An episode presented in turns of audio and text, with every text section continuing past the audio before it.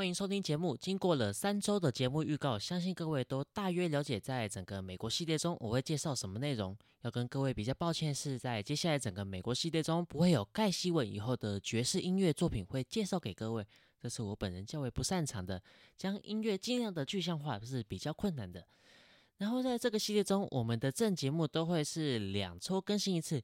然后在两周的中间一周会有雅马特听音乐这个系列，在这个系列呢，我会放一些我平常在听的一些音乐，但是碍于资料不足，我没有办法做介绍，但我还是想给各位听，我都会放在这个系列。好，我们来谈谈今天的节目，然后曼尼诺夫帕克尼尼主题狂想曲。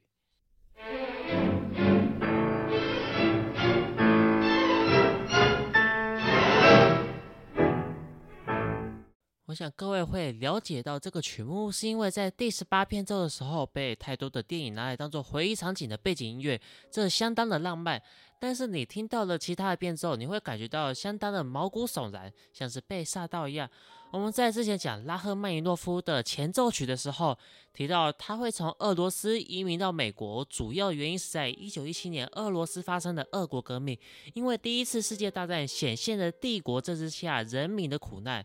沙皇糟糕的统治能力造成的人民追求共产、主张共产的这一群人，见到国力衰败，开始他们颠覆政权的一个行动。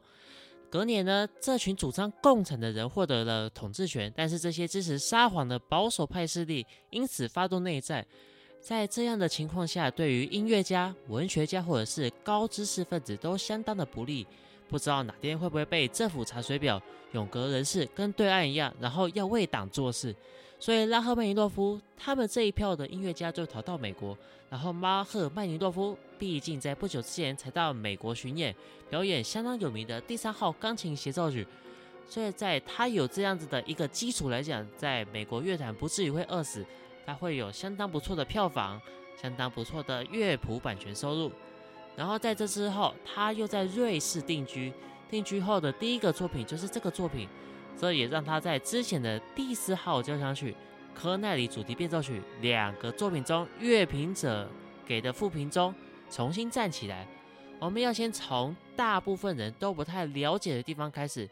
首先是他跟我之前介绍的白流士幻想交响曲一样，都运用到末日经的部分。注意整个高音旋律线的部分。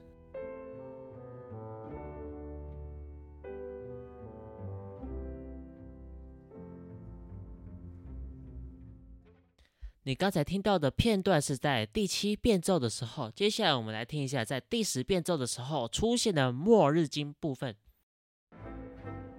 注意强音的部分。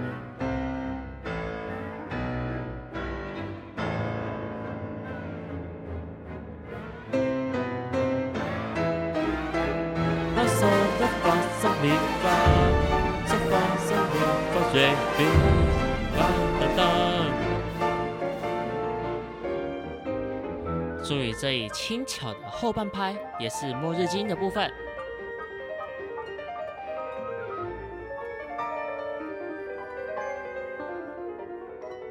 接下来由乐团来衔接这个末日经的部分。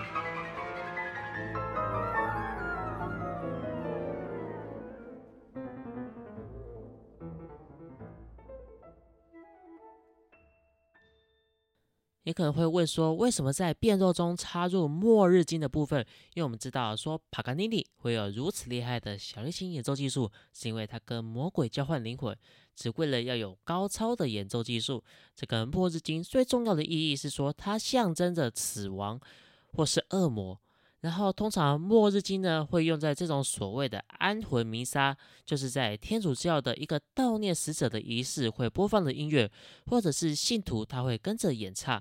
所以拉赫曼尼诺夫在变奏中藏入这样的彩蛋，可想而知是显现帕卡尼尼的这一个跟魔鬼交换灵魂的一个故事情节，以及他原先第二十四首狂想曲主题的正常样态的一种冲突性。在人世间以及恶魔地狱的精神交换，然后末日经在很多的拉赫曼尼诺夫的作品中都有使用。下一集我们再来发掘一下它在乐曲中的哪里。接下来我们来从头听一听，这里是主题的部分，你会听到这个钢琴它只弹伴奏。然后两部的小提琴演奏主旋律。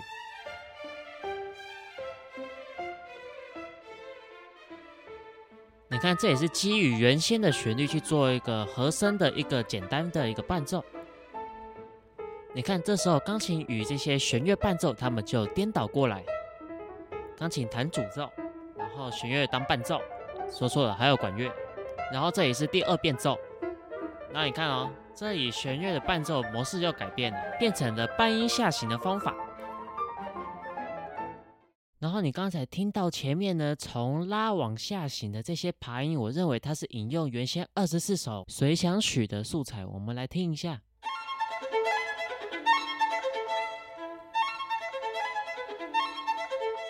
你看它的一个和声架构，以及它的一个音程与音程的关系是完全相同的。它只是做一个导向处理，就是从往下到往上变往上到往下的一个手法。我们再听一遍，然后接下来是第三变奏的部分，啦、嗦、发、咪、瑞、哆、西、啦。接下来进到第三变奏的部分。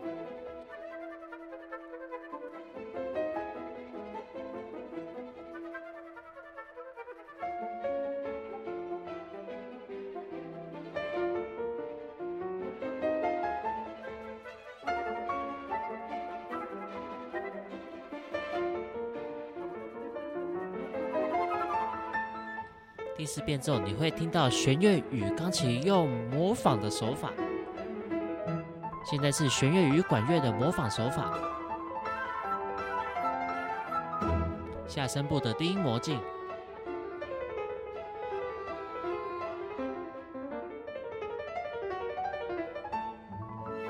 接续前面的魔镜手法。入到第五变奏，这是一种交织的手法。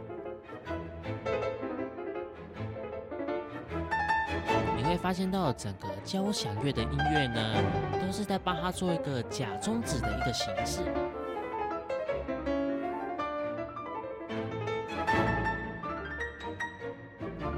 整个大乐句的结束。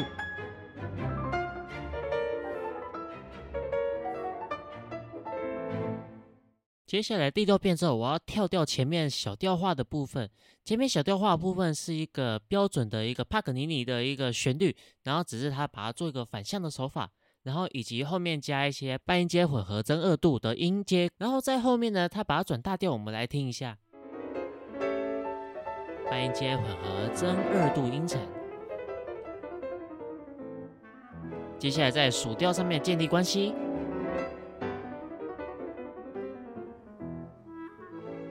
回到原先主调，在低声部的部分都会铺这些所谓的下行半阶的一个伴奏方法。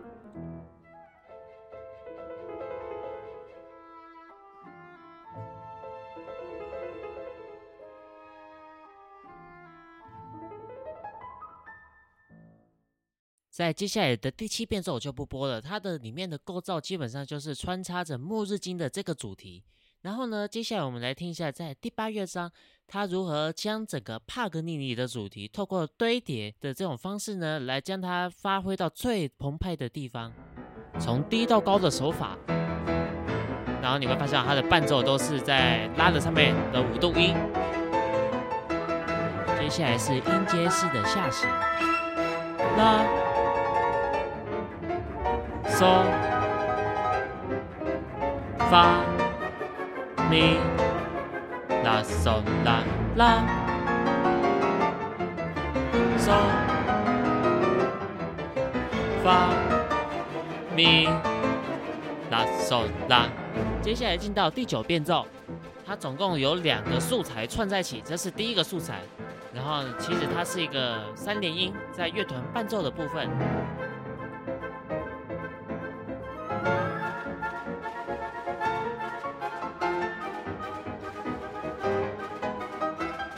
这是第二个素材，那接下来回到第一个素材，然后接下来用下行极进的手法，然后现在是第二个素材，然后接下来是第十变奏，这个第十变奏这些后半拍的一个重音呢，都是末日经最重要的一个旋律。从拉开始的末日经片段。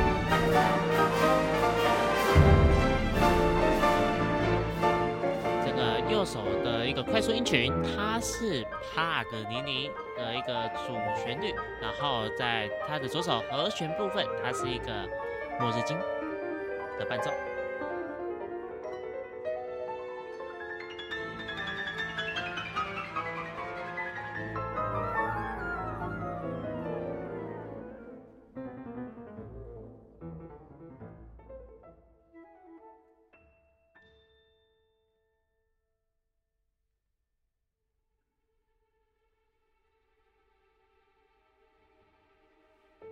接下来十一变奏里面有三个元素，一个元素就是你现在听到的这个帕格尼尼的主题，然后呢，另外一个呢是半音阶式的一个呃装饰奏，然后第三个元素呢是末日经的主题，然后它是藏在乐团里面的。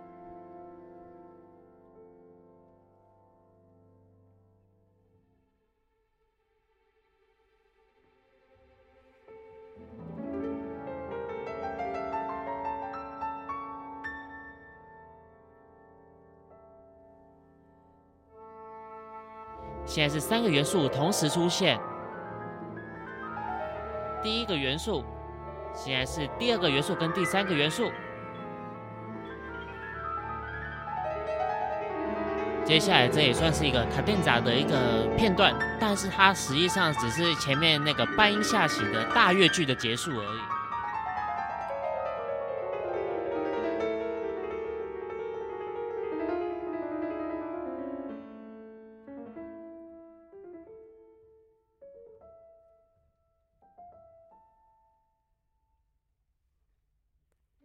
接下来来到了第十二变奏，在这个片段呢，在以前拉赫曼诺夫有拜托编舞家来为这一个变奏呢特别编了一个舞蹈，你会发现到它是一个华尔兹的一个形式。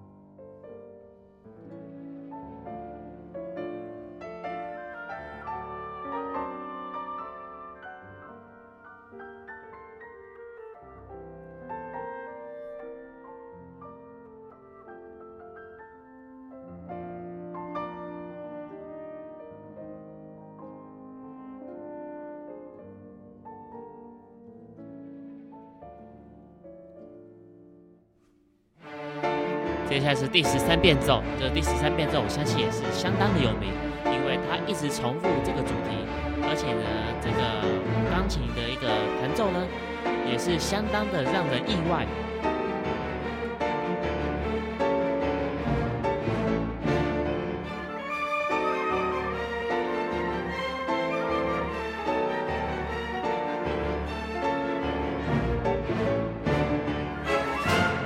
接下来是第十四变奏，哆来哆发，哆咪哆发，哆来哆发，哆咪哆发，它是用到原曲的第二个元素，它是一个上下的手法，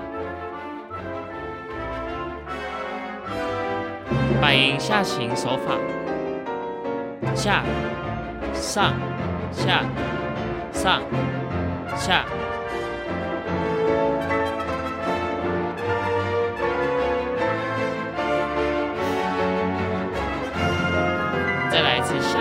接手法。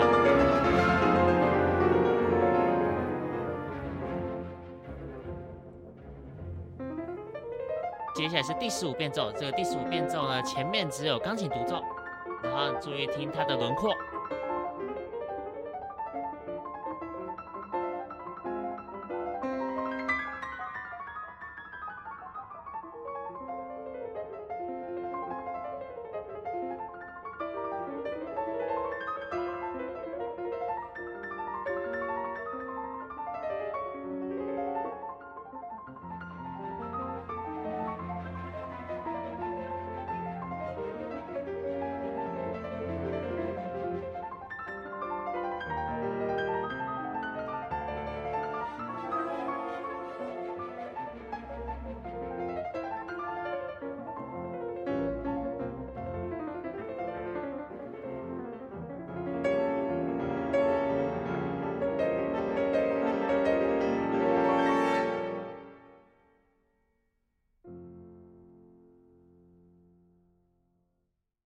接下来第十六变奏我就不播了，然后接下来我们直接来听第十七变奏。第十七变奏看它是如何接到第十八变奏。这里还是小调。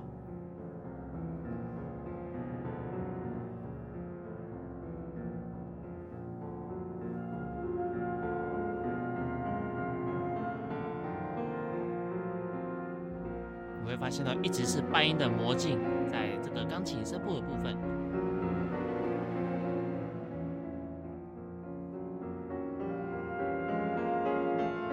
转入第十八变奏的调性。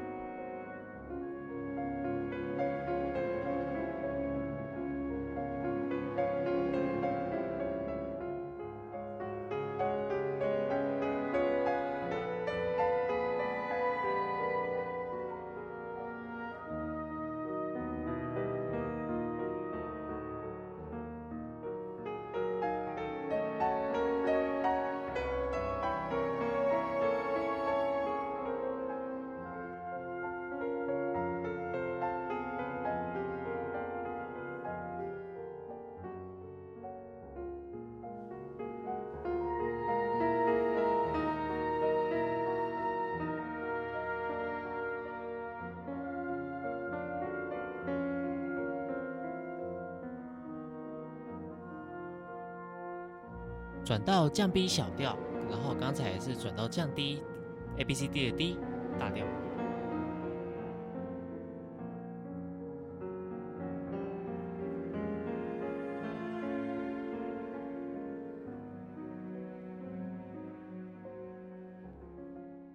接下来是第十八变奏部分，我们要先来听一遍原先在帕格尼尼的第二十四首随想曲的第一个元素。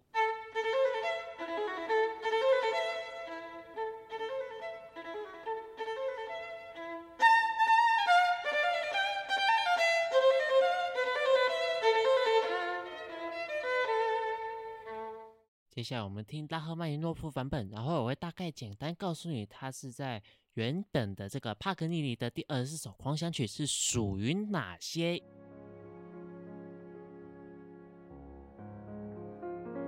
原本是拉多西拉、米索发米拉，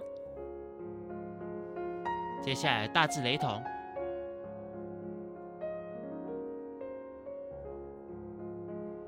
拉西拉嗦发。瑞发咪瑞嗦，嗦拉嗦发咪，哆咪瑞哆发，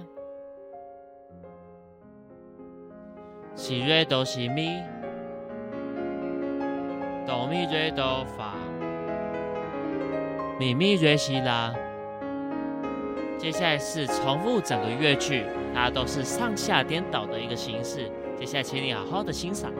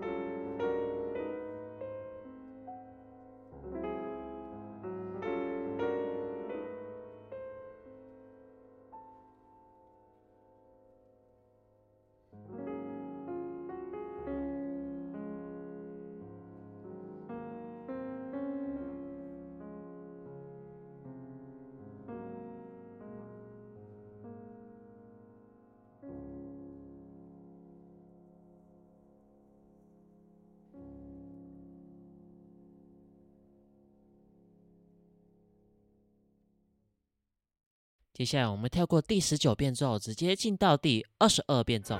这是第二十一变奏的尾巴，你会发现到它把整个主题扩展的相当的大。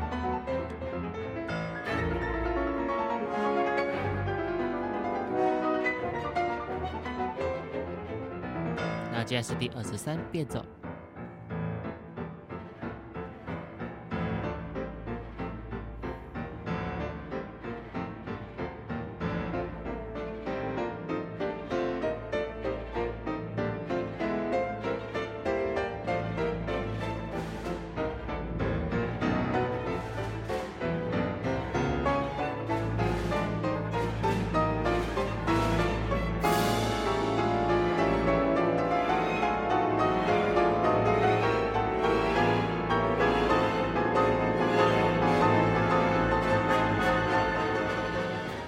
接下来我们来听一点同样类型的一个接到下一个变奏的方式，但是呢，它是接到下一个柔情的片段，然后这个片段呢是来自于拉赫曼尼诺夫第三号协奏曲的第三乐章的最后面的部分。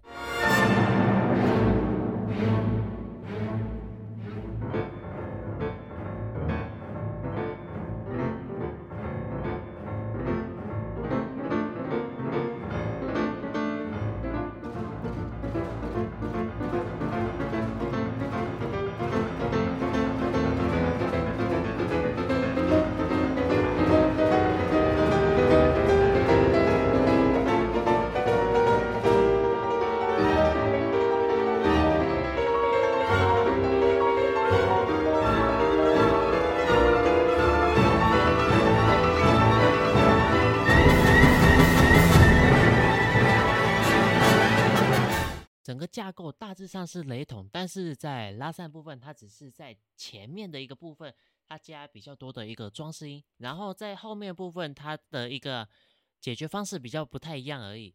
然后接下来我们往下听，接下来是第二十三变奏，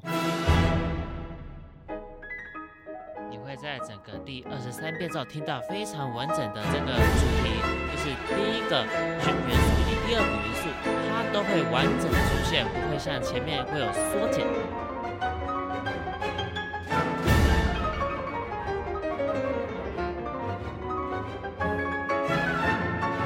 这里还是一样，都是帕格尼尼的主题。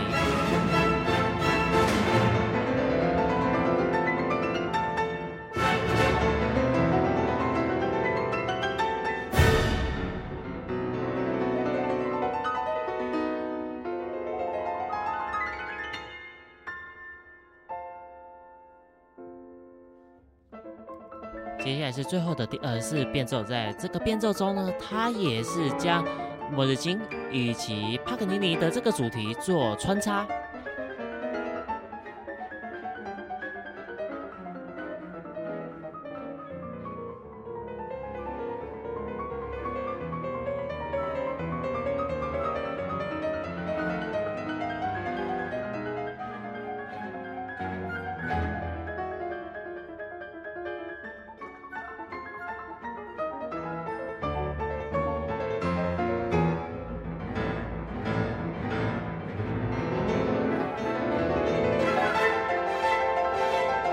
再度出现波子金的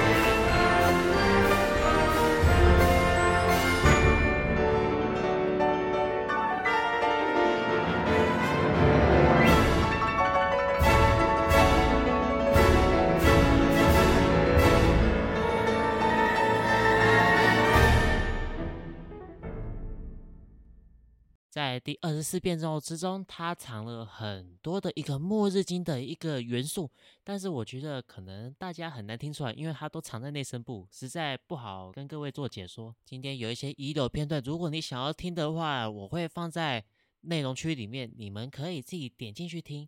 希望我这样子的介绍能对于这个变奏曲或者是狂想曲这两类不同的曲种合在一起。它如何显现的这种方式，希望你可以了解。那我们今天节目到这里，感谢您收听本集节目。如果喜欢我的节目，请记得按下追踪键，并分享给你的好友，在各大 Podcast 平台都有上架。然后欢迎各位在 Mr. Bus 或是 Apple Podcast 留下评价，或者进入我的官网 Yamato Music House 点 TK，透过网站的 Messenger 聊天机器人互动提供意见，或是来当好朋友，或者是你如果想要赞助我的话，也可以在这个网站上面找到。我们下期见，拜拜。